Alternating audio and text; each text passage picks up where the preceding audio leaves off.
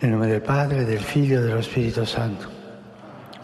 La pace sia con voi. Aus dem Evangelium nach Matthäus. In jener Zeit kam Jesus in seine Heimatstadt und lehrte die Menschen in ihrer Synagoge, sodass sie außer sich gerieten vor Staunen und sagten, woher hat er diese Weisheit und die Machttaten? Ist das nicht der Sohn des Zimmermanns? Heißt nicht seine Mutter Maria? Und sie nahmen Anstoß an ihm. Evangelium unseres Herrn Jesus Christus. Cari fratelli e sorelle, buongiorno. Gli evangelisti Matteo e Marco definiscono Liebe Brüder und Schwestern, guten Morgen. Die Evangelisten Matthäus und Markus beschreiben Josef als Zimmermann oder Tischler. Wir haben vorhin gehört, dass die Leute von Nazareth, als sie Jesus reden hören, fragen, ist das nicht der Sohn des Zimmermanns? Jesus übte den Beruf seines Vaters aus.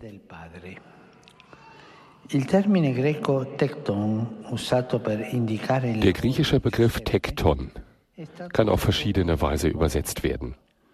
Die lateinischen Kirchenväter übersetzten es mit Zimmermann.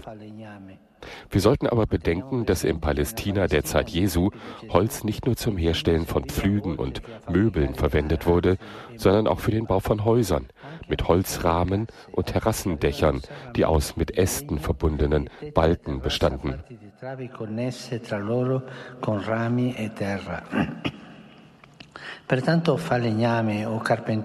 Darum war Zimmermann oder Tischler ein Oberbegriff, der sowohl Holzhandwerker bezeichnete als auch Bauhandwerker. Es war eine ziemlich harte Arbeit jedenfalls, weil man mit schweren Materialien wie Holz, Stein und Eisen arbeiten musste. Wirtschaftlich verdiente man dabei nicht viel. Das lässt sich aus der Tatsache schließen, dass Maria und Josef, als sie Jesus im Tempel darbringen, nur ein paar Turteltauben oder Tauben opfern, wie es das Gesetz für die Armen vorschrieb.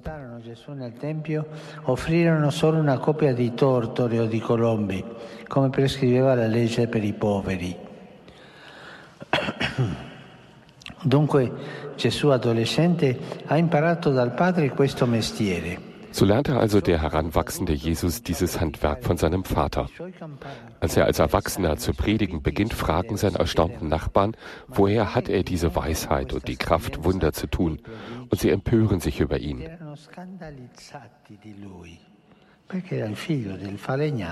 Denn er war doch der Sohn des Zimmermanns, aber er sprach wie ein Schriftgelehrter. Darüber empörten sie sich. Questo dato biografico Giuseppe e di diese biografische Notiz über Josef und Jesus lässt mich an die Arbeiter in aller Welt denken, vor allem an diejenigen, die in Bergwerken und Fabriken Schwerstarbeit leisten, an diejenigen, die schwarz arbeiten und ausgebeutet werden, an die Todesopfer am Arbeitsplatz. Wir haben gesehen, dass es davon in Italien in letzter Zeit viele gibt. An die Kinder, die zur Arbeit gezwungen werden, und an diejenigen, die auf der Suche nach etwas Brauchbarem Müllhalden durchstöbern. Wenn ich das wiederholen darf, was ich schon einmal gesagt habe, die versteckten Arbeiter.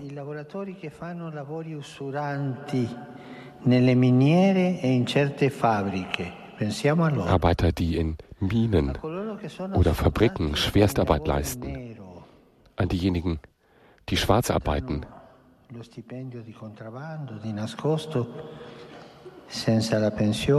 die kriegen keine Rente, die kriegen gar nichts. Und wenn du nicht arbeitest, hast du überhaupt keine Sicherheit. Schwarzarbeit. Die Todesopfer am Arbeitsplatz. Die Kinder, die zur Arbeit gezwungen werden. Das ist furchtbar. In, Im Kindesalter, in dem man eigentlich spielen sollte, arbeiten zusammen mit Erwachsenen. Die die Armen, die auf der Suche nach etwas Brauchbarem Müllhalden durchstöbern.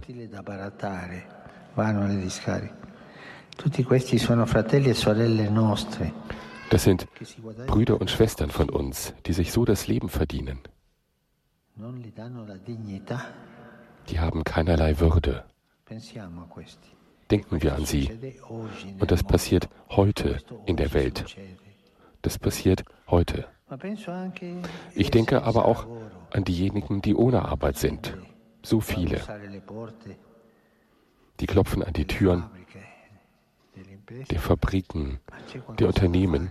Habt ihr irgendwas zu tun? Nein, leider nichts. Die Arbeitslosigkeit.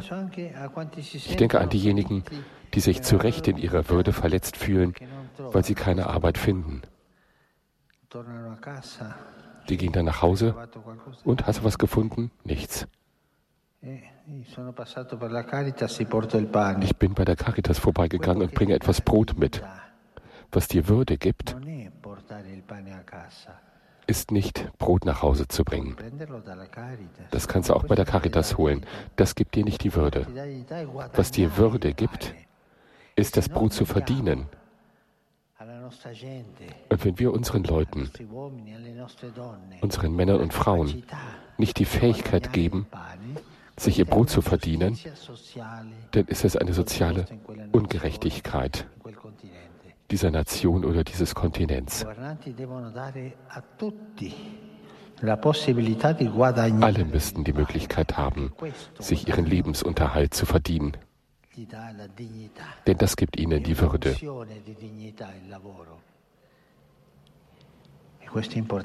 Das ist wichtig. Viele junge Leute, viele Väter und Mütter erleben das Drama, keine Arbeit zu haben, die ihnen ein friedliches Leben ermöglicht. Sie leben von Tag zu Tag.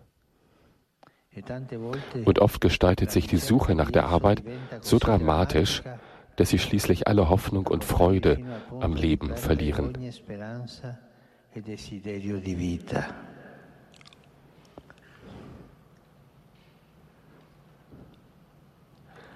In diesen Zeiten der Pandemie haben viele Menschen ihren Arbeitsplatz verloren. Das wissen wir. Und einige haben sich erdrückt von einer unerträglichen Last das Leben genommen.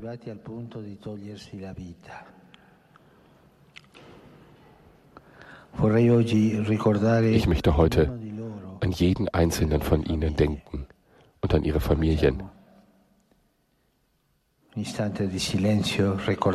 Halten wir einen Moment des Schweigens und denken an diese verzweifelten Männer oder Frauen,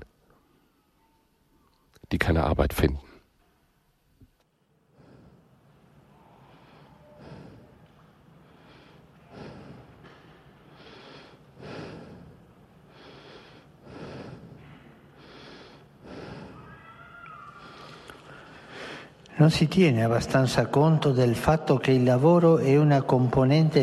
Es wird zu wenig berücksichtigt, dass die Arbeit ein wesentlicher Bestandteil des menschlichen Lebens ist, auch auf dem Weg der Heiligung des Menschen.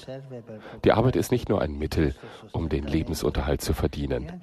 Sie ist auch ein Ort, an dem wir uns ausdrücken, uns nützlich fühlen und die große Lektion der Praxis lernen, die uns hilft, unser geistiges Leben nicht abheben zu lassen. Leider ist die Arbeit aber oft eine Geisel der sozialen Ungerechtigkeit. Und anstatt ein Mittel zur Humanisierung zu sein, wird sie zu einer existenziellen Peripherie.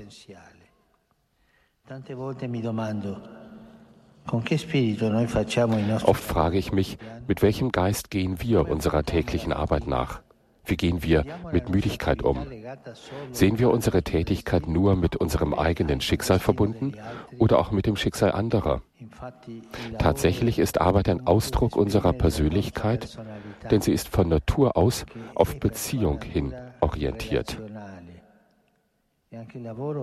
Auch die Arbeit ist eine Art und Weise, unsere Kreativität auszudrücken. Jeder tut die Arbeit auf seine Weise mit seinem eigenen Stil.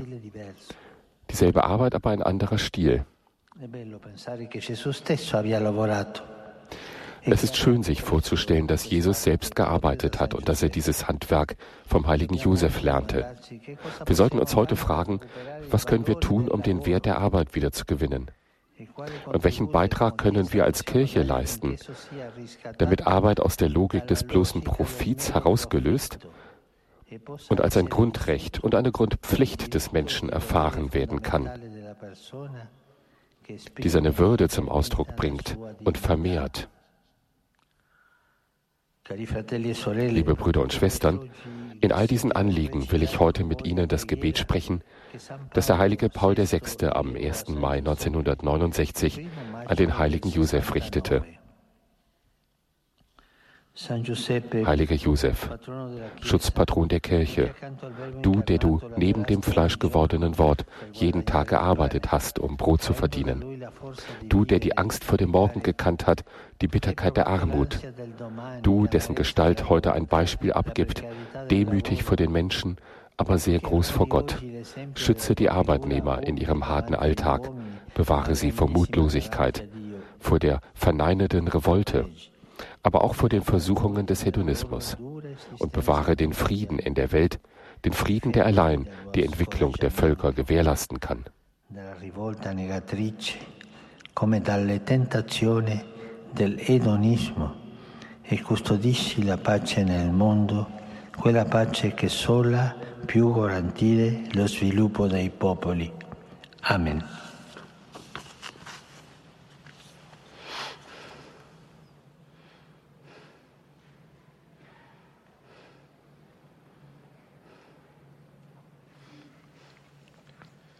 Es folgen Grußworte des Papstes in verschiedenen Sprachen, darunter auch auf Deutsch. Rivolgo un cordiale saluto ai pellegrini di lingua tedesca. Condividiamo con i deboli le nostre attività. È di grande importanza per loro ed è un significativo sostegno anche per noi. Dio misericordioso benedica voi e le vostre famiglie.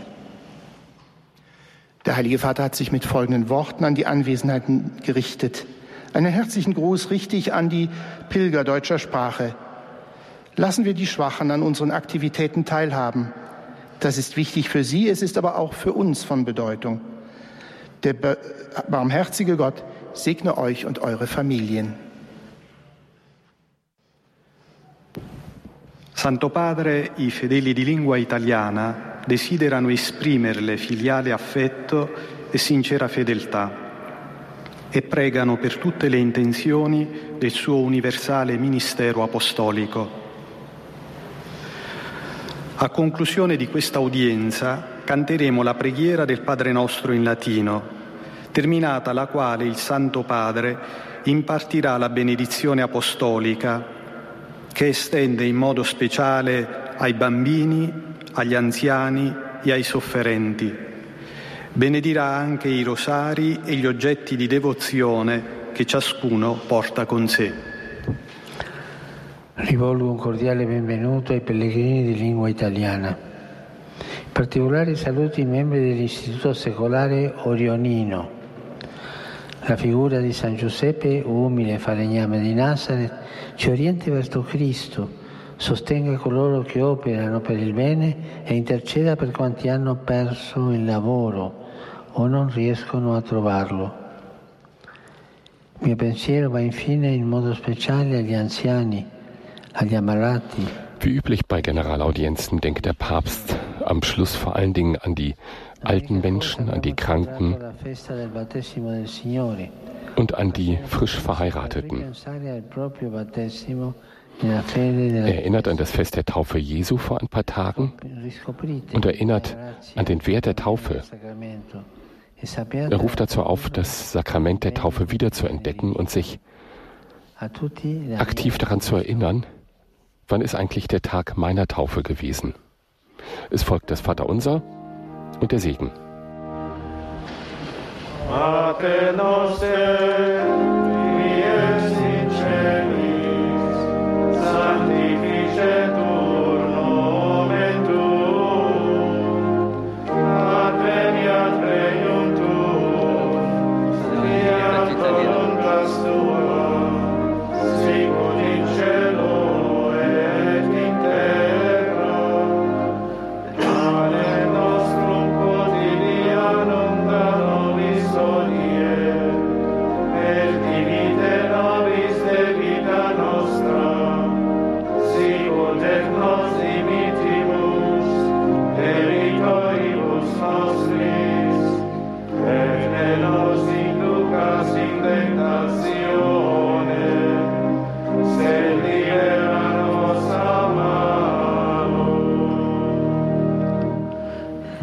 Tuo.